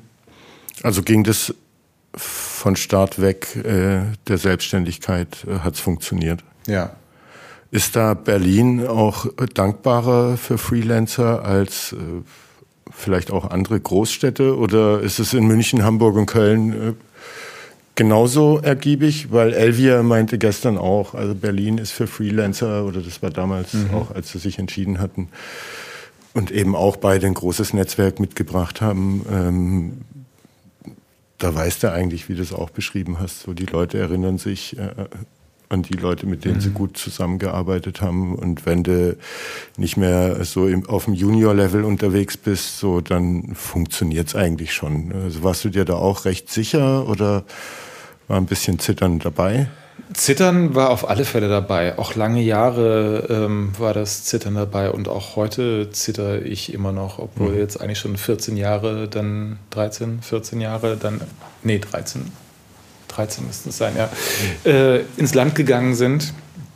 Ähm, aber ähm, die ersten Jahre denkst du halt noch drüber nach, ja, wenn es halt nicht klappt, dann fängst du halt irgendwo anders wieder an. Jetzt ist es eher so, wenn es jetzt nicht mehr klappt, was denn dann? Hm. Also ein anderes Leben kann ich mir eigentlich nicht mehr wirklich vorstellen. Und ähm, deswegen immer so knock on wood, dass es äh, hoffentlich immer so weitergeht. Ja, wie sieht denn dein Alltag aus oder so eine, so eine äh, Björn Evers Durchschnittswoche? Wie viel Arbeit, wie viel eigene Projekte, wie viel Freizeit? Also ne, wenn du sagst, du kannst dir ein anderes Leben gerade schwer vorstellen, äh, mhm. dann muss der Mix ja für dich so ganz gut und ausgewogen sein und passen. Ja, ich würde sagen, Schon das ist kurz ein Bier. Geht weiter. Ähm, ich würde sagen, dass ähm, es eher immer so dieses Projektbezogene eigentlich ist. Also, das, wenn ich gebucht bin, bin ich meistens so für, würde man sagen, entweder zwei Wochen, vier Wochen, zwei Monate gebucht und dann klotzt man ordentlich rein. Und das kann auch mal sein, dass es äh, eine, eine wirklich wilde Woche wird, die man dann mal vor sich hat. Kann aber auch wieder sein, dass es irgendwie einfach so ganz entspanntes Tagesgeschäft ist, wo dann um Viertel nach sechs aus der Agentur rausgehst. Aber du hast es jetzt schon äh, dann auch immer noch, dass auch mal am Wochenende oder fast eine Nacht durchgearbeitet werden muss, wenn du irgendwo gebucht wirst und die Deadline näher rückt? Ja, also am Wochenende habe ich schon. Du das nicht mehr? Nee, also Wochenende habe ich schon. Also pff, ich weiß nicht, wann ich das letzte Mal am Wochenende gearbeitet habe. Ähm, aufgrund, was weiß ich, weil eine Deadline bei einer Agentur irgendwie echt knapp war. Also vielleicht hat man mal am Wochenende, weil dann äh, irgendjemand im Schnitt saß, dann noch mal was rübergeschickt, du dann noch mal kurz Feedback drauf gegeben hast. Zum Cheers. Cheers. Ähm, aber das war dann das höchste der Gefühle. Mhm. Und ähm, manchmal ist es so, wenn, die, wenn ich ein neues Projekt anfange und ich noch nicht so richtig die Idee habe, wie was funktioniert, dann kann ich mich nicht so richtig entspannen und dann weiß ich, okay, ich muss mich, glaube ich, morgen jetzt mal für einen Tag hinsetzen und dann um 8 Uhr stelle ich mir einen schwarzen Tee hin, habe gefrühstückt und dann weiß ich, das wird bis heute Abend um 12 gehen, aber dann habe ich es geknackt. Warst du schon immer so diszipliniert? Hast du dir das irgendwie aneignen müssen oder lernt man das bei Scholz Friends? Nee, ich, ich glaube, diszipliniert ist gar nicht das Wort. Ich glaube, ich habe ein Talent, mich zu tunneln. Mhm. Dass ich ein Projekt habe, was ich irgendwie spannend finde, was ich knacken will und dann bin ich im Tunnel. Dann brauche ich kein Telefon mehr, dann brauche ich keine Musik mehr. Dann sitze ich gefühlte 12, 14 Stunden lang in der Stille und aber in meinem Kopf ist die Hölle los. Also mhm. ich denke mir Sachen aus, es verästeln sich Möglichkeiten, Optionen, die man mal ausprobieren möchte, die man abwägt. Dann ähm, fummelt man irgendwie rum, dann stolpert man mal auf einmal einen Fehler, der irgendwie auf einmal ganz geil aussieht, legt den irgendwie als 2D-Idee zur Seite und irgendwann abends stehen auf einmal zwei Sachen hin, wo du das Gefühl hast, ja, das könnte auf einmal ganz geil sein und du weißt eigentlich nicht, wie du da hingekommen bist. Mhm. Und das ist so ein Prozess, äh, der macht mir wahnsinnig viel Spaß. Dieses, ja, visuelle zu entwickeln. Es ist eigentlich wie so eine, ja, wie so ein psychedelischer Trip, der äh, einen so auf so eine Reise schickt und am Ende kommst du mit einer Erkenntnis da raus und äh, weißt, ja, so machen wir das. Und äh, du hast äh, eine Agentin auch äh, oder eine Agentur als Fotograf oder als Gesamtschweizer Taschenmesser? Äh, wie gibt es da eine eigene Kategorie? Nee, es gibt eine, Ja, also es ist die, nee, das nicht, aber. Ähm, ja, aber du hast eine Agentur. Ich habe eine, ich hab eine Agentin, äh, Cosmopola, ähm, die mich als Fotograf vertritt, mhm. über die ich dann auch gebucht werde und äh, mit der ich dann die ganze Produktion abwickle. Ich und die erspart dir den ganzen Nervkram. Genau. Also sie kümmert sich eher so um das äh, Bürokratische und die Kommunikation, die Abrechnung und ich bin dann eher dann für diese ganzen kreativen Fragen zuständig, mhm. die, auch die Kommunikation dann mit der Agentur über die Kreativideen und so teilen wir uns das Ganze entsprechend auf. Mhm. Was war denn so die zwei, drei spannendsten äh, Projekte, die du bis jetzt umsetzen konntest, durftest? Also so, ne, wenn man so Marken-Name-Dropping macht, ob da, da gab es Nike, Adidas, ich glaube für eine Netflix-Serie war auch mhm. mal was dabei, DHL, Deutsche Bank, äh, schieß mich tot, äh, also mhm. Mercedes, Volkswagen etc. pp. Mm, ja, ich meine, die sind tatsächlich alle spannend für, für sich genommen. Also, äh, weil also auf der fotografischen Ebene springst du auf der einen Seite in, in ein Studio und dann bist du im dunklen Raum und arbeitest mit Leuten zusammen. Im nächsten Moment geht es dann um, um eine Laufkampagne, die fotografiert werden soll. Dann rollst du auf dem Skateboard auf 5 cm Höhe über dem Boden mit deiner Kamera und versuchst einen dynamischen Laufschuss im Gegenlicht aufzunehmen. Aber dann hat das Skateboard üben damals in Heilbronn ja doch äh, ein bisschen gereicht. was gebracht. Ne? Du musst ja kein, äh, kein Olli beim Fotografieren machen. das ja, sind aber auch schon zwei Kameras dabei draufgegangen, okay. wo mir die Optik abgebrochen ist am Gehäuse und so ein Kram. Ähm, Nee, und dann aber ähm, Reisen nach Kapstadt, wo man dann auf einmal auch am Set steht und äh, also das war drehbegleitend für, für ein Shooting. Ähm, und dann hatte ich meine 15 Minuten, wo ich dann mit einem der Hauptdarsteller kurz im Set die Aufnahme machen konnte und dir dann die Kamera verreckt, die mhm. du dir vor Ort gemietet hast und du keine Aufnahme machen kannst. Ähm, und nach 15 Minuten geht das normale Filmteam mhm. wieder weiter. Ähm, dir rutscht dein Herz in die Hose. Du versuchst, diese Produktionsfirma, die diese Kamera angedreht hat, irgendwie dafür zur Verantwortung zu ziehen. Ähm, und fliegst dann wieder zurück und fotografierst dann drei Tage später mit dem gleichen Darsteller in Köln das Bild nochmal nach und musstest dann in Photoshop zusammenarbeiten. Ähm, ja, oder ähm, man fliegt an drei unterschiedliche Orte, um ein Bild zu montieren. Den, es ging um ein Baustellenmotiv, ähm, das ins, so in, einem, in einem Hochhaus stattfinden sollte. Also so auf, im 20. Stockwerk, Rohbau und du siehst so den heroischen Mitarbeiter mhm. äh, mit irgendeinem Werkzeugtool in der Hand.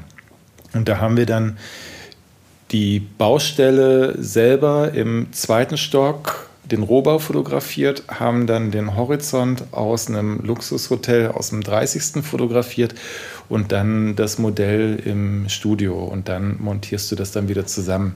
Und wenn ich sowas dann immer so ein bisschen von außen betrachte, ist es eigentlich total absurd, was man eigentlich für einen Aufriss macht, um so ein Bild dann zu schaffen. Ich wollte gerade fragen, damals, als du in Eppingen angefangen hast, äh, hättest du äh, gedacht, dass du mal so mit Fotos arbeitest?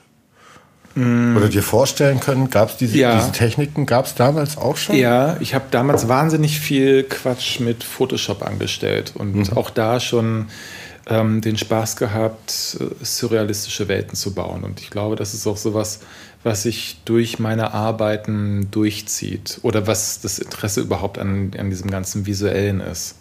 Ähm, künstliche Welten zu schaffen, die so eigentlich nicht existieren. Mhm vermute mal, der Grund dafür kommt aus der Illustration, weil da kannst du ja auch komplett frei deine Gedanken drehen. Ähm, und dann habe ich das versucht, mehr ins Realistische zu bekommen, weil ich einfach nicht so gut zeichnen konnte. Und dann kam die Fotografie mit Photoshop dazu. Ähm, das ist das, was ich in der Werbung spannend finde, dass dort surrealistische Welten genutzt werden, um Produkte zu verkaufen. Ähm, und das ist, glaube ich, auch das, was ich jetzt als aktuelle äh, Technik mit, mit CGI wahnsinnig spannend finde, dass du dir einfach wirklich fotorealistisch Welten zusammen montieren kannst, die so nur mit einem sehr großen Aufwand oder großem Budget möglich wären umzusetzen. Hm. Und was für freie Projekte machst du, wenn äh, dich keine Marke beauftragt und deine Agentin anruft? Wie kommst du da auf die Ideen? Was, äh, Setzt du da auch dann eigenes Geld mal ein? Ja. Ähm, ja. Erzähl mal. Ähm, ich, es gab mal eine, eine Reihe, da, boah, die ist inzwischen auch schon ganz schön alt, aber ähm, ich hatte die Idee von, von einem kleinen Mädchen, dass je größer es wird, desto größer wird es auch in, in, seiner, in seinen Körperproportionen.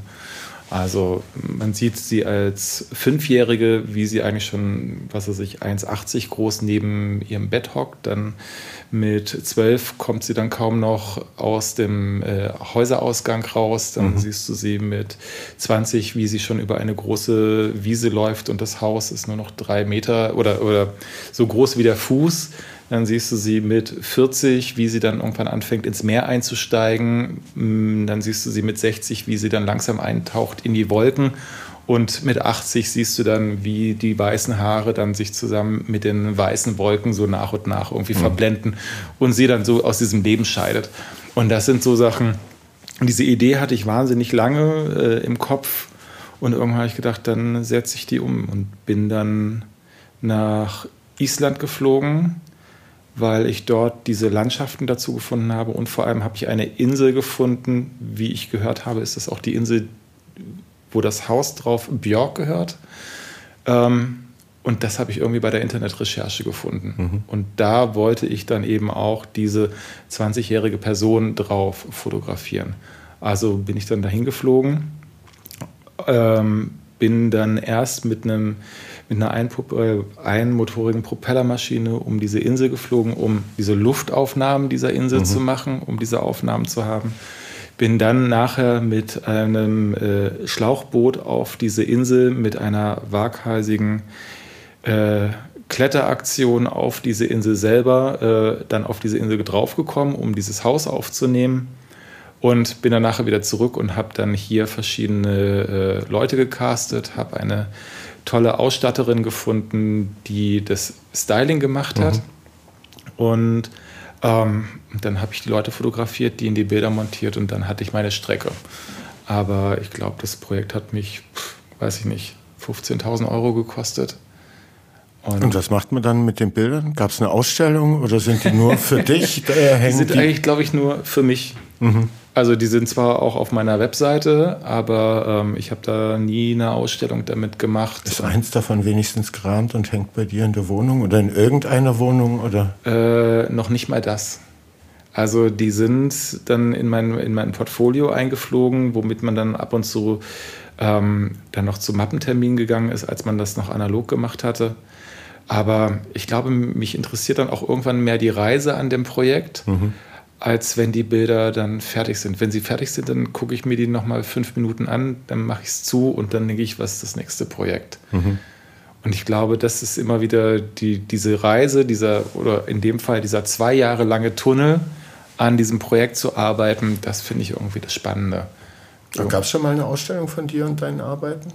Nee, bisher noch nicht kein Interesse dran oder noch keine Zeit gehabt, sich darum zu kümmern? Ich glaube, oder müsste jemand auf dich zukommen und sagen, wahrscheinlich. Gib mal dein Archiv, ich guck mal durch und dann reden wir noch mal. Ja, ich glaube, man ist so ähm, auch wahnsinnig unemotional seinen eigenen Arbeiten gegenüber, weil du die natürlich von innen und außen kennst. Du weißt, wo die Stärken sind, du kennst aber auch die Schwächen. Du hast dich wahnsinnig lange damit äh, auseinandergesetzt und irgendwann kannst du sie eigentlich auch nicht mehr sehen, mhm. weil du das Projekt einfach nur noch fertig haben willst. Und dann mit einem gewissen Abstand, wenn man so mal nach einem Jahr drauf guckt, denkt man so, ach Mensch, eigentlich ja gar nicht so schlecht geworden, die Arbeit.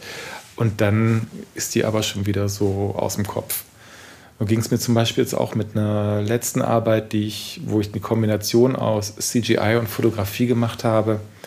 Also kaum war die fertig und äh, ich habe die dann in dem Fall überall auf Instagram hochgeladen, habe ich dann gedacht, so, boah, sieht die all aus. Hm.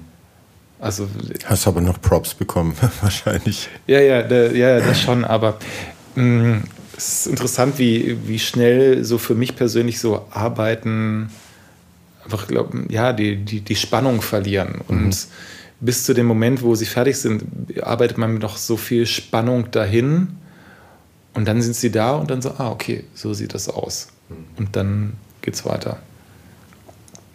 Macht dir, machst du dir Gedanken über KI und deine Arbeit? Mm, nö, das nicht. Ich finde es total spannend, was so gerade ähm, mit KI stattfindet und spiele auch gerne immer mal wieder auf Midjourney rum.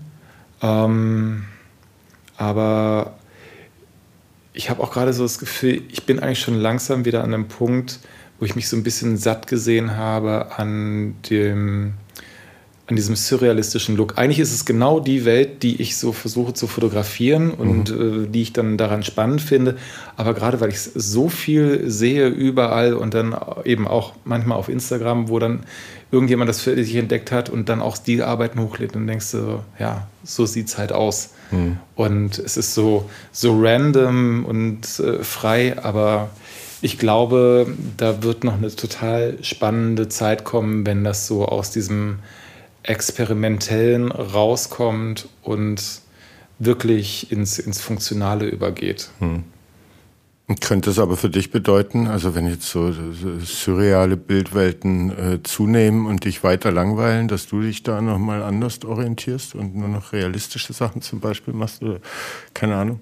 Nee, das wird, glaube ich, nicht passieren, weil das habe ich zum Beispiel auch irgendwann mal in der Fotografie probiert, mich mehr mit dem Realistischen auseinanderzusetzen. Ähm, Gerade weil auch ähm, diese ganze Content Creation auf Instagram ja auch eher das Authentische will. Aber das ist nicht mein Spielfeld. Mhm. Das interessiert mich leider nicht, selbst wenn ich merke, dass man damit wahnsinnig viel Geld interessieren will. Aber dafür hole ich die Kamera nicht aus der Kiste, mhm. um das zu machen. Und ähm, jetzt könnte man natürlich sagen, KI kannibalisiert oder, oder ähm, ja, frisst mir eigentlich meine Grundlage auf, dass man jetzt nämlich das Fantastische auch wunderbar realistisch irgendwie abbilden kann. Aber ja, mal gucken, wo da die Reise hingeht. Hm. Ähm, was bedeutet eigentlich 314? Ne? Du bist als Björn Evers, aber auch als äh, Studio 314 unterwegs. Wie kommt es zu der äh, Zahlenfolge? Die 314 ist es wahrscheinlich nicht. Ähm, nee, die 300, also ich sage immer 314 tatsächlich, weil es einfacher von der Hand geht. Ähm, es gibt äh, zwei Geschichten. Das eine, ich finde äh, Pi eine total äh, spannende Zahl mit 3,14159 und so weiter. Ähm, und auf dem Kreis äh, wahnsinnig viel basiert und eine Magie da drin hat. Ähm, und man könnte aber auch sagen, dass ähm, C der dritte Buchstabe im Alphabet ist und N der 14. Und mhm. äh, das für eine Graffiti-Gruppe aus Heilbronn steht. Ja, die äh, kenne ich auch noch. Genau. Ähm, da sind wir wieder bei Heilbronn. KI hatte ich auch schon angesprochen, dass Heilbronn sich da äh, irgendwie weiterentwickelt. Nimmst du hier aus der Ferne Heilbronn noch wahr? Bist du noch ein paar Mal im Jahr oder einmal im Jahr wenigstens unten ähm, oder gar nicht mehr? Wie sieht es da aus mit der Connection zur Heimat oder im Interesse, was da los ist und passiert? Ach, also ähm, Interesse habe ich natürlich schon daran, was da so in der Heimat passiert. Deswegen auch gerade, was wir vorhin schon besprochen hatten, wieder in den Podcast von dir reinzuhören und ähm, wieder so ganz viele Erinnerungen dadurch äh, zutage treten, was die Leute erzählen und wie sie die Stadt damals wahrgenommen haben. Ähm, ich selber bin leider nicht mehr da. Es liegt auch so ein bisschen dran, dass meine Mutter hat früher noch in Heilbronn gewohnt, die ist aber inzwischen seit vielen Jahren verstorben. Und deswegen gibt es eigentlich für mich jetzt kein, keine richtige Motivation, nach Heilbronn zu kommen, weil auch die Freunde von damals sind über, äh, über die Welt verteilt. Ähm, aber manchmal denke ich schon immer mal wieder, ich hätte mal wieder Bock, dahin zu fahren. Und ähm, habe auch die Zeit damals, als ich meine Mutter immer mal wieder besucht habe, total genossen, gerade so zu Weihnachten, wenn man dann zum Beispiel ins Hartmanns gegangen ist, weiß gar nicht, ob es das noch gibt. Das gibt es noch, ja. ja. Was dann so ein, so ein Treffen war für die Leute, die dann Am 23. das gibt es auch immer noch. Ja? ja. Also ich war nicht da dieses Jahr, aber äh, es findet statt. Genau, und auf einmal sieht man so die ganzen alten Gesichter von früher und man datet sich ab und es ist wie so eine Art äh, Klassentreffen von mhm. früher. Ähm, das ist schon so ein bisschen was, was ich eigentlich so als Ritual vermisse, mhm. um damals so ein bisschen mal mitzukriegen, was passiert eigentlich in der Welt, also in der kleinen Welt Heilbronn. Also hast du, wann warst du das letzte Mal dann da? Ich war, glaube ich, das letzte Mal vor vier oder fünf Jahren da. Da war ich in Karlsruhe bei meinem Bruder, der da noch wohnt und musste oder hatte noch viel Zeit, bevor ich zum Flughafen gefahren bin. Und dann habe ich einen Abstecher nach Heilbronn gemacht. Gab es da die Buga schon, die Bundesgartenschau, oder war das noch davor? Mm, mm, oder ist die schon wieder die Buga? Weil es gab die ist die jetzt Buga in Mannheim. Äh, die war 2019, war sie in Heilbronn, noch vor der Pandemie. Ja, dann war ich davor. Okay. Ja. Also kennst du auch die Experimenta 2 nicht äh, nee. und so weiter. Und, nee, gar nicht. Ja, abgefahren. Ja, nee. muss vielleicht doch noch mal vorbeischauen. Ja, Schümli kenne ich noch. Ja, das, das gibt es auch noch. ich weiß. Smetre Münch ist jetzt hier in Berlin, schon seit vielen Jahren. Ach, wirklich? Ja, die sind nach Berlin gezogen. Weißt du wo? Äh, Kurfürstenstraße oder irgendwo da die Ecke. Ja, da passen sie hin. Ja. Geil. Und hast du hier in Berlin Kontakt zu äh, Heilbronnern? Mm, nee, Auch auch, nicht. nicht. mehr. Also ich habe äh, mit Leo mal ein bisschen Kontakt gehabt. Das war aber auch so ein bisschen projektbezogen. Ähm, da haben wir mal gemeinsam miteinander gearbeitet. Ähm, mit dem Flurfieber, aber auch schon lange nicht mehr. Ähm, nee, also da bin, sind die Kontakte einfach nicht mehr so dicke. Da hatten, wir- haben sich so neue Kreise einfach entwickelt. Und äh, die Leute kommen von überall her oder sind Urberliner, ähm, alte Arbeitskollegen aus Projekten oder Nachbarn? Wie setzt sich das zusammen? Mm, Das setzt sich aus Wolfenbüttlern, aus Landshutern ähm, und aus Hamburgern zusammen. Äh, Gerade wollte ich sagen, alle aus so kleinen Großstädten wie Heilbronn, aber dann kam Hamburg. Aber der lebt tatsächlich auf dem Land. Okay. oder, oder kurz vorher, vor, vor Hamburg. Und ähm, ja, wie, was erwartest du von Berlin und wie sich das entwickelt? Wie wird Berlin aussehen äh, in zehn Jahren? Ich gehe davon aus, dass du dann wahrscheinlich immer noch hier sein wirst. Mm, Ja, das ist eine gute Frage, wo sich diese Stadt hin entwickelt. Ich, ähm, sie wird auf alle Fälle voll bebauter werden. Ähm, es wird wahrscheinlich auch in, in Sachen Start-up-Kultur hier noch eine ganze Menge passieren. Auch in Sachen Kreativität wird hier eine ganze Menge passieren. Ob das mal ein äh, wirklich gutes Niveau, also äh, wie man das aus anderen Städten, sei es Paris, London, New York, also um andere Großstädte da reinzuziehen, äh, erreichen wird, äh, das ist noch ein großes Fragezeichen dahinter. Was vielleicht aber auch ganz gut ist, weil es nämlich dann weiterhin eine Experimentierweise bleibt, wo es dann noch nicht um wirklich was geht. Ähm, ein bisschen schade ist natürlich, dass so alte Kulturstätten, die man so früher kennengelernt hat, nach und nach verschwinden und äh, ja, gegen moderne Glasfassaden ausgetauscht werden. Aber ähm, ja, ich glaube, das ist aber auch Macht dich das so ein bisschen wehmütig oder traurig oder gar nicht so Nö, sehr? das nicht. Ich meine, man hat ja diese Zeit äh, genossen damit. Ähm, und es blendet sich ja auch immer wieder mit was Neuem ab. Also Mhm. Das äh, ist einfach diese Stadt. Die Stadt ist einfach kontinuierlich im Wandel und am Wachsen. Und wo man dann immer gedacht hat, dass auch da nie was passieren wird, wie auch zum Beispiel der Görlitzer Park, der eigentlich immer ein totales Loch war. Ähm, selbst der wird nach und nach überarbeitet. Der braucht auch noch ein paar Jahre, bis der dann wirklich ein hübscher Park ist. Aber es passiert halt immer ein bisschen was. Und ich glaube, es ist aber auch so der Stadt einfach mit einer massiven Verschuldung äh, äh, geschuldet, dass die einfach nicht aus dem Quark kommen kann, selbst wenn sie möchte. Also es äh, kann man manchmal über Berlin schimpfen, wie man will, aber in München ist es einfach, wo die, Staats, äh, die Stadtkassen voll sind, äh, da was zu stemmen, während hier nach der Wende diese Stadt einfach wahnsinnig ausgenommen wurde von Leuten, die wussten, wie sie es machen. Und das ist das Problem bis heute. Dann hoffen wir, dass Berlin da ein bisschen äh, in ein anderes Fahrwasser reinkommt. Vielleicht tut sich hier auch so jemand wie in Heilbronn, Dieter Schwarz auf und baut einen neuen Stadtteil hin oder so. Ähm, und äh, dann würde ich mit dir zu den Entweder-Oder-Fragen kommen, ganz am Ende. Okay. Wir sprechen ja auch schon fast anderthalb Stunden. Ja, ja, haben wir Hi, so viel vollgeknallt. Kannst du aber viel rausschneiden. Und, äh, aber was ich davor noch sagen wollte, ähm, vielleicht wird der nächste Besuch von dir in Heilbronn äh, ja dann zum Anlass haben, dass da eine Ausstellung von dir, die erste stattfindet, mit alten äh, Fotografien äh, aus äh, den Heilbronner 90er Jahren und äh, deinen aktuellen Werken. Ich fänd's ganz spannend, ich bleib da mal dran. cool. Entweder oder, Björn. Fotografie oder 3D-Animation? 3D-Animation Auf der Straße fotografieren oder im Studio? im Studio. Skateboard oder Fahrrad? Fahrrad, Hip-Hop oder Techno? Techno, Äh, Filmhochschule oder Kommunikationsdesignstudium? Kommunikationsdesignstudium, Digital oder analog? digital. Porträtfotografie oder Landschaftsfotografie? Porträt. Werbung oder freie Projekte? Freie Projekte. Großstadt oder Natur? Großstadt. Ähm, Kaffee oder Tee? Tee. Schwarz-Weiß oder Farbe? Farbe. Zusammenarbeiten mit anderen Künstlern oder alleine arbeiten? Alleine arbeiten. Illustration oder Fotografie? Illustrationen.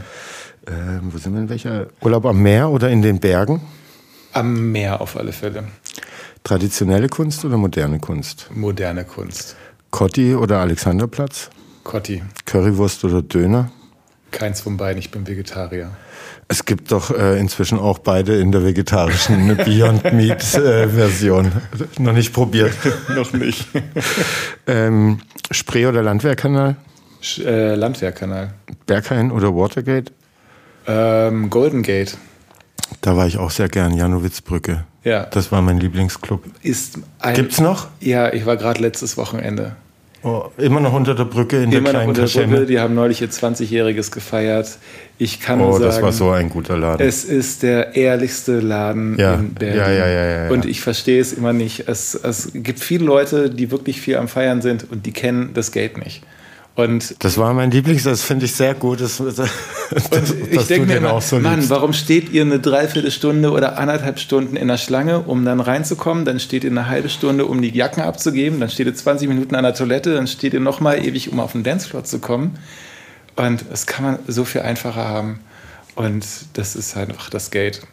Ein Dancefloor, da kriegst du, was du willst. Und äh, das war wieder so ein wunderbares Abräumen jetzt am Freitagabend. Ähm, das hat Spaß gemacht. Also falls Heilbronner äh, äh, mal nach Berlin kommen und feiern wollen, ist äh, das auf jeden Fall eine Adresse, die man empfehlen kann. Definitiv. Wenn auf kleine Läden, äh, wo es äh, Schweißwasser von der Decke tropft, sowas früher zumindest. genau. Ja. Ähm, äh, Toiletten nicht den Hygienebestimmungen äh, ganz entsprechen, ähm, aber man Dafür äh, auch nie genutzt wurden. äh, auch war äh, und man da aber ja sehr ehrlich feiern kann. Genau. Also wenn man einen Geheimtipp haben will, dann ist das auf alle Fälle ein Geheimtipp. Den kann man sich hinter die Ohren schreiben. Ich war ja damals hier auf einer Seite, wo man von Partys erfahren hat, Restrealität. Gibt's die noch? Also, Die kenne ich gar nicht. Kennst du gar nicht. Das siehst du mal, da ka- kann man auch nur drauf, wenn man empfohlen wurde von jemandem, der schon drauf war. Ja, ja, ja. Verstehe. Mauerpark oder Tempelhofer Feld? Tempelhofer Feld. U-Bahn oder S-Bahn?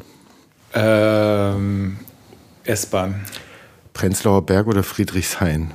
Prenzlauer Berg, wenn es dann sein muss. Berliner Weiße oder Club Mate? Club Mate. Äh, Fernsehturm oder Siegessäule? Fernsehturm. Berlinale oder Karneval der Kulturen? Berlinale. Mauerreste oder Eastside Gallery? Mauerreste.